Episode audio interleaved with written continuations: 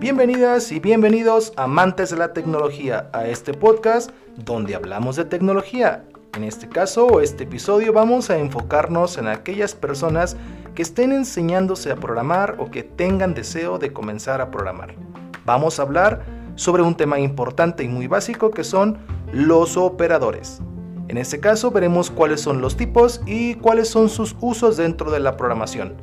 Para ello quizás mencionemos una que otra vez el lenguaje de programación C, C++, sin embargo, debes de tener en cuenta que los operadores están presentes en todos los lenguajes de programación y los interpretados, por lo que una vez que los reconozcas podrás utilizarlos en cualquier lenguaje que desees aprender en un futuro. Vamos a lo más básico. Primero, hay que recordar que es un operando. Bueno, vamos a identificar un operando como un dato que representa una variable o argumento. Por ejemplo, un operando puede ser un dato numérico como 3, 4.8 o un dato alfanumérico como una letra A o un signo de pesos. O bien puede ser una variable como num1 o un lugar en la memoria específico. Ahora, que sabes que es un operando, será más fácil identificar que es un operador. Estos se definen como símbolos que manipulan o indican el tratamiento que hay que darle a los operandos. En el caso de los lenguajes de programación, los operandos, que son los datos, variables, etc., en conjunto con los operadores, forman una expresión o instrucción, la cual le dirá qué hacer a la computadora. Sin embargo, como son varias las opciones, hubo necesidad de clasificarlas vamos a describir cuáles son las clasificaciones de los operadores. Primer lugar, en primer lugar tenemos las expresiones o instrucciones que son operaciones básicas, tales como la suma, la resta, las divisiones y las multiplicaciones. Para esto utilizaremos los operadores que se denominan aritméticos. Y los símbolos que entran en los operadores aritméticos son los símbolos de suma, que es representado por una cruz, el de resta, que es representado por un guion medio, el de multiplicación, que se representa con asterisco, y el de división, que se representa con una diagonal. Algunos ejemplos de estos son cuando usas una instrucción como 3 más 5 o num 1 más a. En el caso de este último ejemplo estamos sumando variables. El resultado que obtendremos al usar un operador aritmético es la operación aritmética matemática que distingue a cada operador. Por ejemplo, 3 más 2, o sea, el dato 3, el operador más y un 2, obtendremos 5 de resultado. En segundo lugar, tenemos las expresiones o instrucciones que nos ayudarán a realizar comparaciones entre datos o variables. Estas son de mucha ayuda a la hora de tomar decisiones. Para estas utilizaremos los operadores que se denominan relacionales. Y los símbolos que entran o se consideran operadores relacionales son el símbolo menor que, para saber cuál de los dos datos o variables es menor. El símbolo mayor que, para saber cuál de los datos o variables es mayor.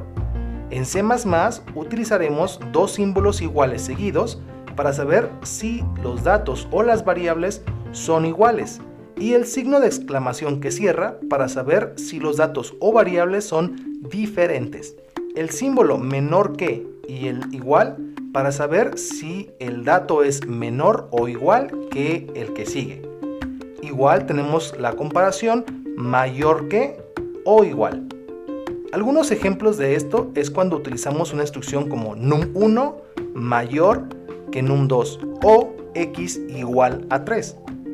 El resultado que obtendremos al usar estos operadores solo será un sí o un no, o como tenemos que decir de forma técnica, un resultado booleano, ya sea true o false.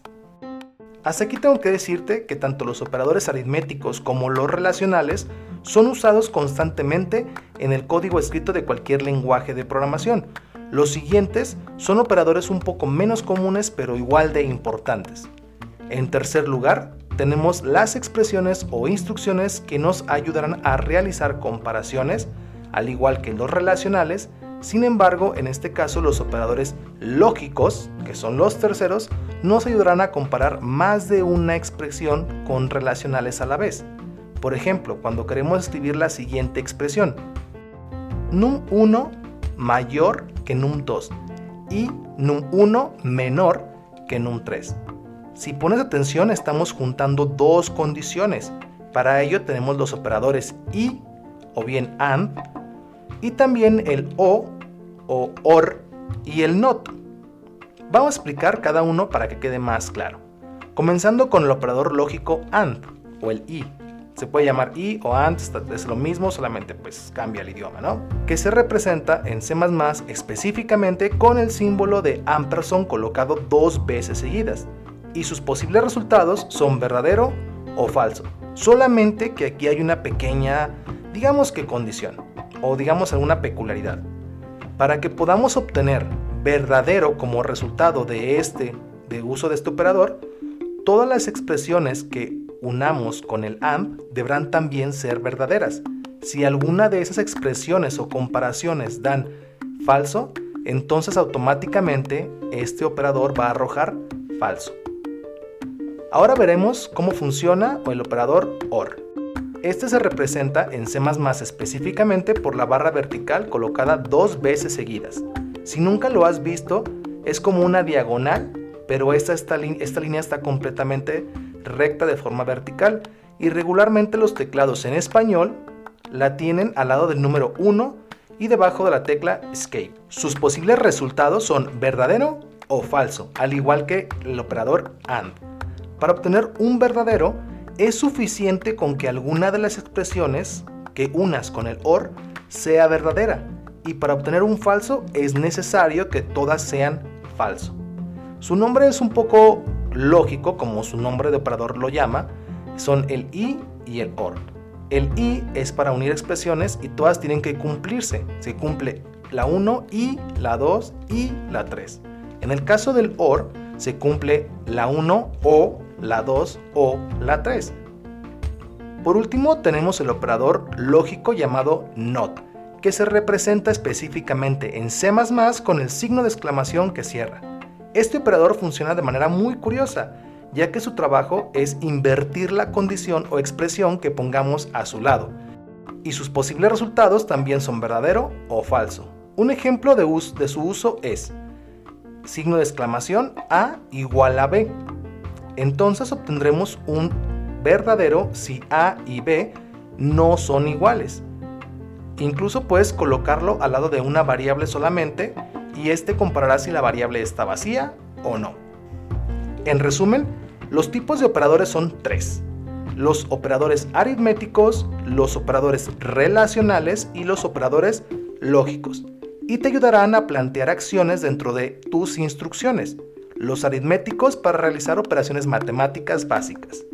Los relacionales para realizar comparaciones entre datos o variables. Y los lógicos que te ayudarán a comparar expresiones que tienen operadores relacionales, solo que estos últimos son para unir o comparar más de una expresión. Para ver algunos ejemplos puedes revisar la descripción de este episodio. Recuerda que yo soy el profe Mat, espero este episodio te ayude a comprender un poco más los operadores y a recordar su nombre correcto. Nos vemos en el próximo episodio.